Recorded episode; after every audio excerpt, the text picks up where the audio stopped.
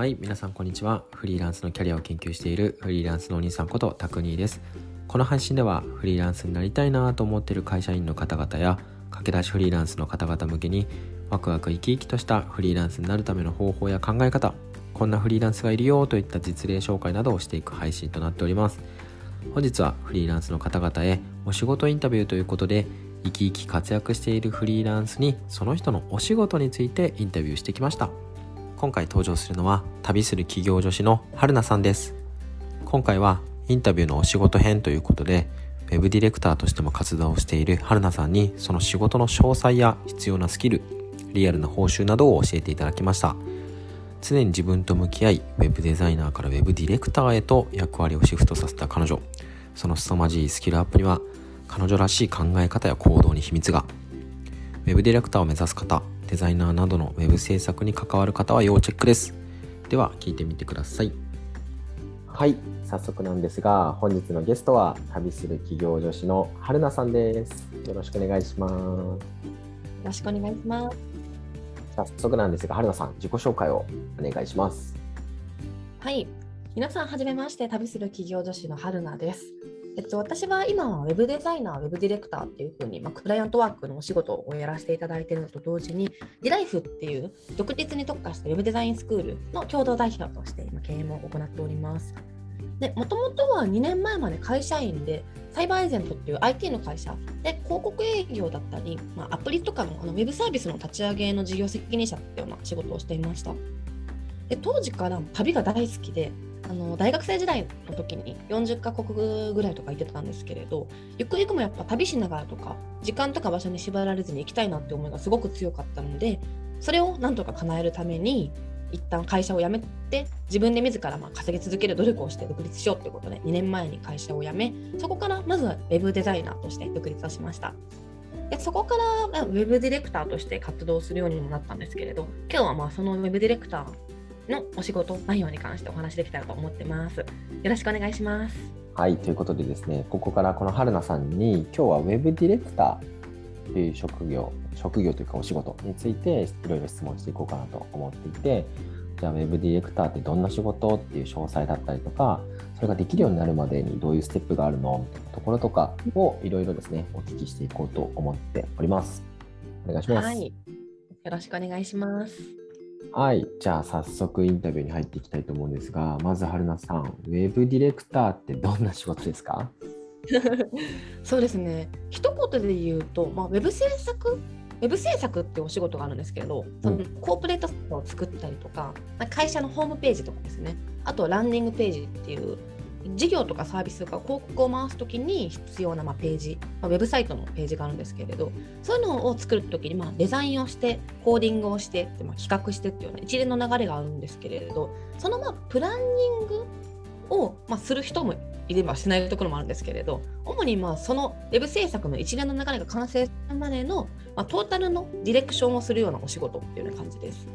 なので結構マネジメントっていうような感じに近いですかね仕事の職種としては。うんうんうんうん。じゃディレクションっていうと誰をディレクションする感じなんですか、うん、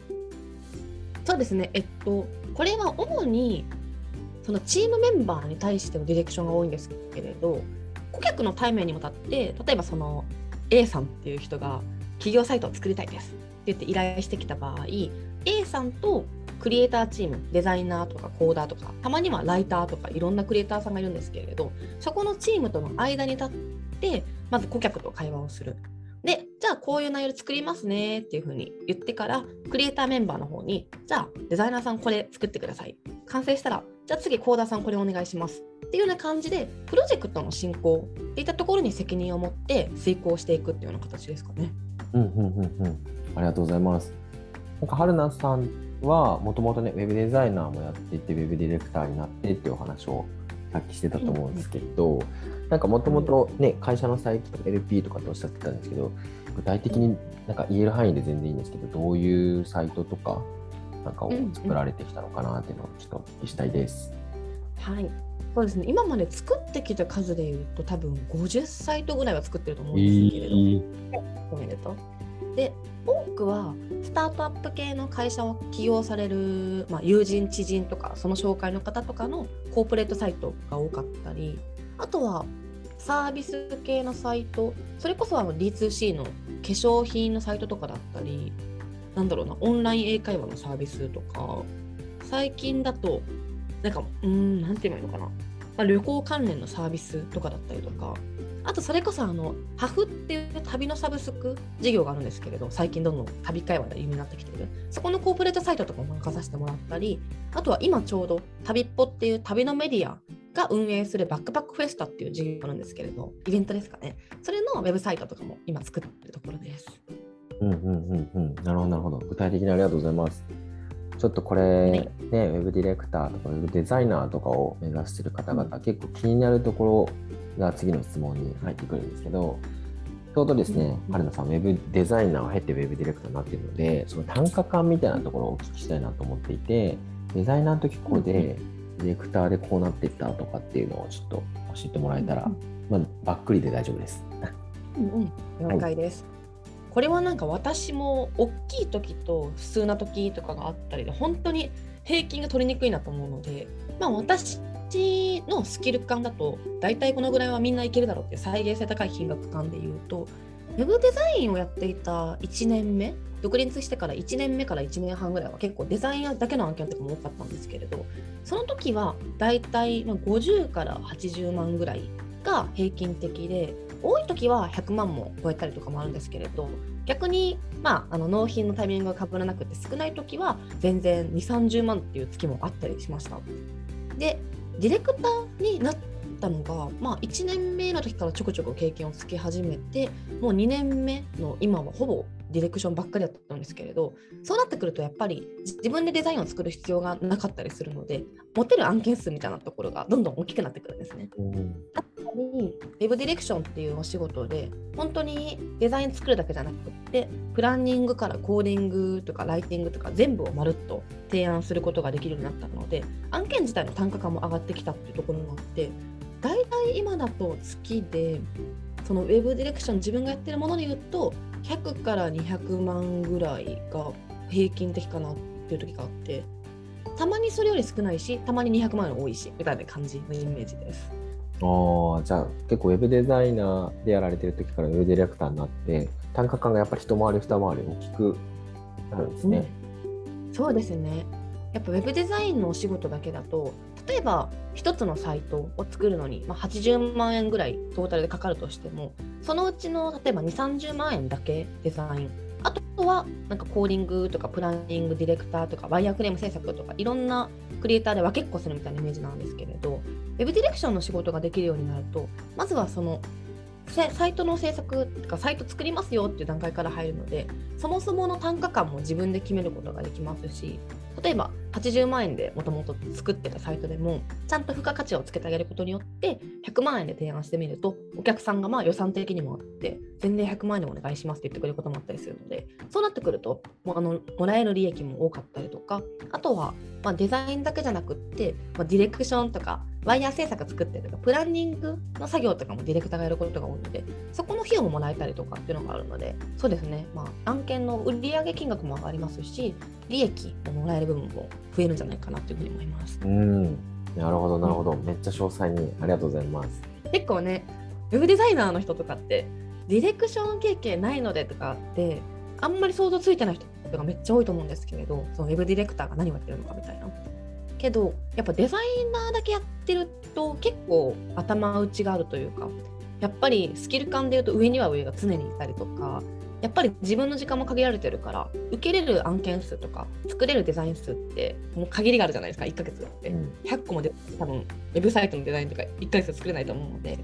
けどディレクションとかだとある程度その辺仕組み化したりとかマニュアル作ったりとかでうまくやることができるので何ていうのかな。そのデザイナー今やってる人ももうちょっとなんか私にもできるかもと思ってチャレンジしてくれる人が増えたら嬉しいなっていうふうに思いながら話してます。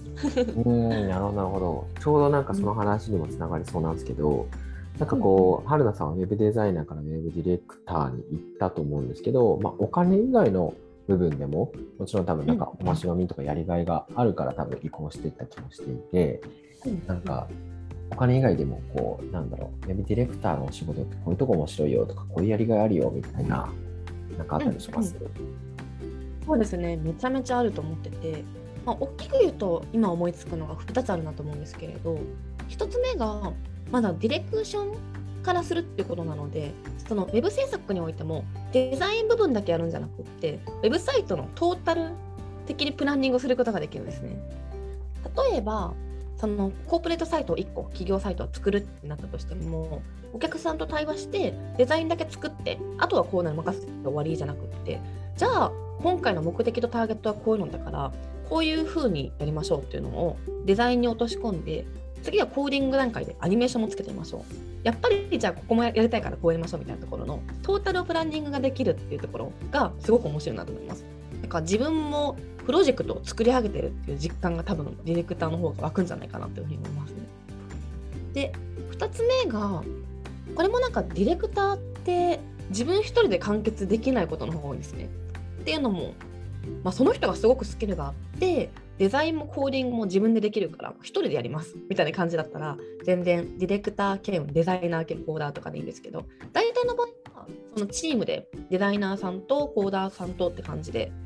一緒にやることが多いのでそこのなんかチームマネジメントみたいな感じを経験できるっていうのも面白かったり自分一人じゃなくってすごい素敵なクリエイターさんとパートナーを組むことができたらそういった誰かと一緒にプロジェクトを進めるみたいなところ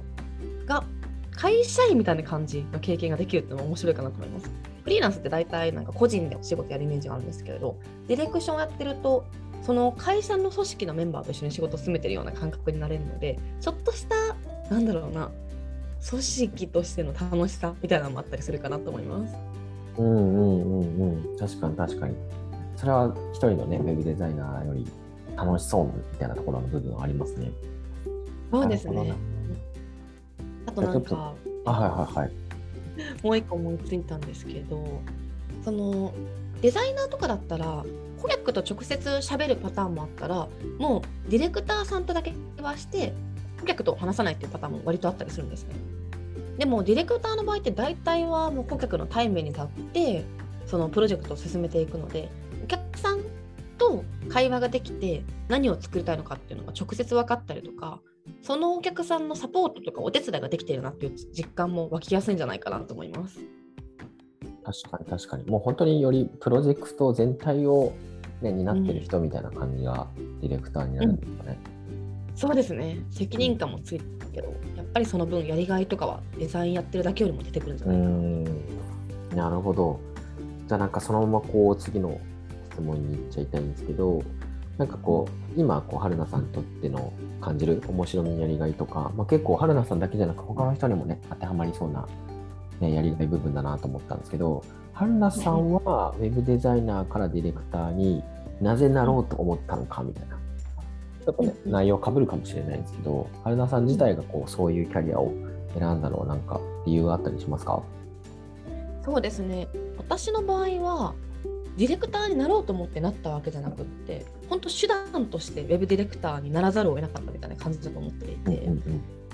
もともとはそのウェブデザインだけでお仕事取っていこうというふうに思ってたんですけれどやっぱりデザインだけでお仕事を受けてても単価感がどうしても上がりにくかったりとかやっぱりずっと案件数を増やしていくしかなかなか売上金額とか自分の利益を上げることができないってなった時にじゃあもう一連の流れまるっと仕事受けちゃって自分ができないパート例えばコーディングは私すごく苦手なので一応昔やったんですけどあんまもう仕事でやりたくないなっていうイメージがあって。なのでそこのコーディングはできる人がいっぱいいるんだから自分で別に、まあ、人は役割なので自分でやらなくってもコーナーができる人に依頼させてもらおうっていうことをやってみようっていうふうに思ったのが本当でも独立して2ヶ月目とかかな。2ヶ月目ぐらいとかですですけどもう私はコーダーは絶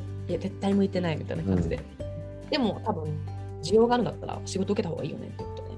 まあ、そうなるとねコーダーの方にもお仕事振ってあげれるから多分みんながウィンウィンになるかなっていうふうに言ってて、うん、でそうやって自分ができない部分を誰かにお任せするっていうことを始めてで誰かにお任せするっていうことはちゃんとそのパートナーさんにとってなんかまあ慎重にちゃんとその尊重がある上でお仕事を進めていくのは当たり前のことですしそれをなんかコーディングできますけどお客さんに言ってる手前顧客の信頼を損なわないようにちゃんと責任を持ってプロジェクトを遂行するのは私の責任だからっていうふうに思って進めていたのが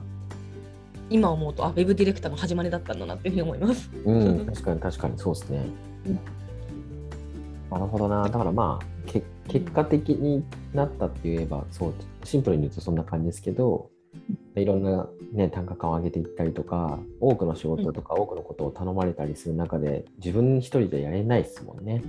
そうそうそう。やっぱり一人でできることって限られてるしなんか何事も早く行きたいんだったら一人で行け。遠くへ行きたかったらみんなへ行けって言葉があるんですけれどすごくなんか合ってるなというふうに個人的には思っていて私も一人でバリバリやってた時ってめちゃめちゃスピード感持って物事達成できたりとか早く生きてたんですね。でもやっぱりどっかで頭打ちが来るっていうのも自分一人じゃできないこともあるしやっぱでききれる時間とか労力が限られてるから資源が一人だけなんでなのでもっと大きいことがやりたいなとかもっと人のためになることをたくさんやっていきたいなとかもっともっと売り上げ上げたいなっていうふうに遠くに行きたいなと思った時にはもう自分じゃできないこととかっていうのを他人に任せるっていうことが必要になってきてそれがちゃんとできるようになってくると自然とウェブディレクターになれるなっていうふうに思います。うーんありがとうございますアドバイスまで。ただですね、ちょっとまあまた別種類の質問になるかもしれないですけど、まあ、春菜さんの経験上かな、なんかそのウェブディレクション、ディレクターとして、まあ、仕事を進めていく中で、なんかこういうふうにすると仕事得やすかったなとか、仕事の獲得しやすいなみたいなこととか、もしあれば、うんうん。教えてほしいんですか、ありますか？そうですね一番いいなと思うのはそもそもウェブデザインとかウェブ制作とかって、まあオンラインで完結する仕事だっていうのもあるのでなんだろうな。結構オンライン上で営業をかけるのが一番向いてるなっていうのを思ってるんですね。それこそ SNS とかだったり一番初めはランサーでクラウドソーシングとかだったりもしくはまあ知人とかに私デザイナーやってるんですよっていうのをメッセージ送りまくるとかだったり。でウェブディレクターはさっきも言った通りデザインできますって言ったらデザイナーなんですけれどコーディングもできますよっていうふうに言っちゃってコーディングできる人に依頼するっていうことをすればもうウェブディレクターになれるので、うんそもそもそ仕事私は何屋さんですよっていう時にデザイナーですよっていうんじゃなくってウェブ制作何でもできますよっていうふうにそのメニュー内容を広げてそれを公開するっていうのが大事なんじゃないかなと思います。うんうんうんうん。なるほどなるほど。そうするとウェブデザイナーじゃなくてディレクターとしての仕事になるよね。そうなんかやっぱりデザイナーですとかバナー作れますよとか UI デザイン作れますよっていうふうに発信したりとかメッセージを送ってるとあこの人はデザインの仕事ができる人なんだっていう認識になっちゃうじゃないですか。だから依頼したいなと思ってもなんだろうそのサイト一連のプランニングとか構成が作れるのかライティング自分できないけど頼めるのかコーディングまでできるのかみたいなところって分かんないのでだったら依頼するときはデザイナーは例えば春菜に任せよう。でもコーダーはまた別に探さないとなというふうに思っちゃう人が多いと思ってて。でもそこをデザインメインでできるんですけれどコーディングもライティングも含めてまるっと一連で作ることができますよっていうふうにちゃんとその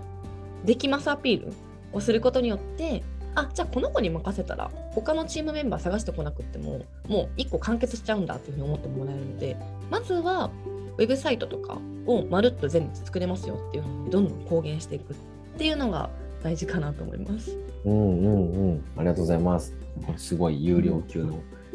アドバイスですね いえいえ。じゃあちょっとですね今度はこのウェブディレクターを目指すならっていう話でまあ春菜さんのおすすめ的なステップがもしあればお聞きしたいなと思っていて春菜さんはまあデザイナーからディレクターになっていてでもディレクターから急になる人とかも多分いるじゃないですか。なりまいますいます。ええ、なので、春菜さん的にこういうステップいいんじゃないみたいな、まあ、もしおすすめのステップみたいな、ステップ1、ステップ2みたいなのがあれば教えてもらいたいです。ありました。でこれまずステップ今考えたらさ最初からなんか二手に分かれると思うんですけれどそれは、まあ、結構自分のディレクションスキルに自信があるとか多分そういうなんだろう調整とか管理とか人の間に立つの得意だなって思う人とそういうのあんまよく分からないんだよね。やったことないし得意か苦手かも分かんないっていう人だと思ってるんですけれどもし前者そのある程度例えば会社でそういうプロマネとか、まあ、ディレクション経験があるっていう方とかだったらそもそもスキルがなかったとしてもいきなりそのウェブディレクターとして仕事取ってきて外注してみたいなことってできると思うんですね。なのでそういう人はそうだなできればデザインとかコーディングとか何かしらそのウェブ制作とかで必要なスキルがあった方がディレクションしやすかったりとか最悪自分があのなんだろうクリエイターさんとかチームメンバーができなかったとしても自分がカバーできるっていうことを考えたら、まあ、スキルがあったに越したことはないんですけど特にまあなかったとしてももうチームメンバーを先に集めちゃってもうお客さんを取りに行く。でお客さんがあのなんていうのかなお仕事がもらえたらちゃんとそのお客さんの期待値をなんだろうな越す？期待値は絶対超えるような感じでプロジェクトを遂行するっていうことをとにかくやってみる。で、うん、後者の方そのなんかディレクションとかやったことないとかだったりなんかあんまりそういうのに経験とか自信がないんだよねっていう人に関してはとにかくまず初めは自分自身で自信持ってできますっていうスキルをつけるこれはまあ、ウェブ制作においてだったら多分デザインかコーディングのスキルどっちかがいいかなと思ってます。できればデザインの方がいいかなと思ってて、まあ、それはサイト作るにおいて順番的にまずデザインが来るからっていうのがあります。デザインからのコーダーっていう、コーディングが最後。うん、で、後者の方が結構再現性高い。誰でもこのステップ踏んだら絶対ウェブデザイナーになるなって思うんですけれど、まず初めに、まあ、独学かあのスクールとかに通ってウェブデザインを作れるようになるっていうそうなってくると次は案件を獲得しちゃう。もう練習時間とかに時間費やすよりももう案件とりあえず受けちゃってでその人の満足がいく仕事ができたら問題ないのでその案件をちゃんと納品できるように頑張る。でそうやって仕事をどんどんどんどんそうやって実績つけてくると次は多分ウェブデザイン作るだけじゃなくってコーディングもできないっていう相談もらったりとかちなみに誰々さんってデザインだけじゃなくてコーディングもできるのみたいな聞かれることって絶対出てくると思うのでそのタイミングでもうできますって言っちゃってコーディングとか自分ができないことができるメンバーを探し出してその人と一緒にチームを組んで回してみる。でディレクションってなんか学んで得るようなスキルじゃなくって本当にそれこそちゃんとお客さんが言ってる内容っていうのをチームで叶えるために自分で考えて自分ができないパートを他の人にお願いするっていう作業みたいな感じなのでこれってなんかある程度顧客への思いやりとか責任感とか主体性とかそういうなんか基礎的って言ったらあれなんですけれどざっくりしたなんかビジネススキルとかとかまあなんだろう地頭の良さとかめちゃめちゃ良い必要ないんですけれどがあったら絶対誰でもできるなっていうふうに思ってるのでとにかく案件取っちゃってそれをお仕事として回してみるっていうこと。でウェブディレクターになれるなっていうふうに思います。うん。い。やいやいや細かくありがとうございます。じゃってことは、うん、今じゃあもしウェブデザイナーだとしたら、うん、まずこれやった方がいいんじゃないみたいな、ウェブディレクター目指すんだったらこれやった方がいいんじゃないで言うともう今の話で言うと案件取っちゃうっていう。そう。間違いないですね。もうそれそこに尽きる。うんうん、うん、でも実践積むしメンバーも集めながら走りながら実績を作っていく。そう。でこの世の中って本当にデザイナーさんもコーダーさんもマジでめちゃめちゃいるんですね。ちゃんと仕事できる人もいるしちゃんと仕事できるようになる駆け出しの人とか。まだ今はかもしれないけどちゃんとその例えば時間があったりとか丁寧に教えてあげるの教えてあげなくても責任持ってねっていうようなことを言うとちゃんとやってくれる人っていうのはいっぱいいるので案件とにかく全然もう受けちゃったらいいんですよね受けてできないところはその人必死になって探したら絶対見つかると思うのでなるほど春菜さんらしい、うですね。ありがとうございます。でもそれ、そうすればまあ確実ですよね、でもね。うん。だってやっぱどんだけ練習練習ってやってても結局やっぱ実案件とか、うん、なんだろうなリアルなお仕事の学びに勝てることは絶対ないのでどんだけ準備運動してても本番にならないと意味ないじゃないですか。うんうん、それだったらもうある程度スキルつけたりとか最悪なんとかなるなっていう状態までは持ってってもう一歩踏み出す勇気を持って実案件取りに行くっていうところですね。うん。うん。あちょっとこれ次に行きたいと思うんですが、あとちょっとなんですが、なんかそんなウェブディレクター、ね、先ほどこうね、調整力だったりとか、まあ企画設計みたいな話もあったと思うんですけど、春菜さん的にウェブディレクターやるんだったらこのスキル必須だよねとか、この考え方なのか、この価値観なのか、なんかこれ必要だと思うっていう、うんうん、最もみたいなやつあります？そうですね。一番大事なのは相手への尊重。ちょっと難しいんですけどこれは顧客にもパートナーにもそうであってっていうのも結局なんかウェブディレクターって本当にコミュニケーションの仕事みたいな感じでもあると思うんですね。なんかその、まあ、若干プロジェクトマネジメントみたいなスケジュール管理してちゃんとプロジェクトを遂行させるっていうのもあるんですけれどそもそもそのスキルって相手がすごい大切な人だったら絶対約束って守ろうとするじゃないですか。もしだからなんだろう私とかで言うともし私のお客さんを彼氏とかだと思ったら彼氏とか、まあ、好きな人とか好きな人のお願い事って絶対叶えてあげたいと思うし迷惑もかけたくないしこの日までに何かあのなんていうのかな？プロジェクトを完成させてねってお願いさされたら絶対にしたいなと思うじゃないですか。うん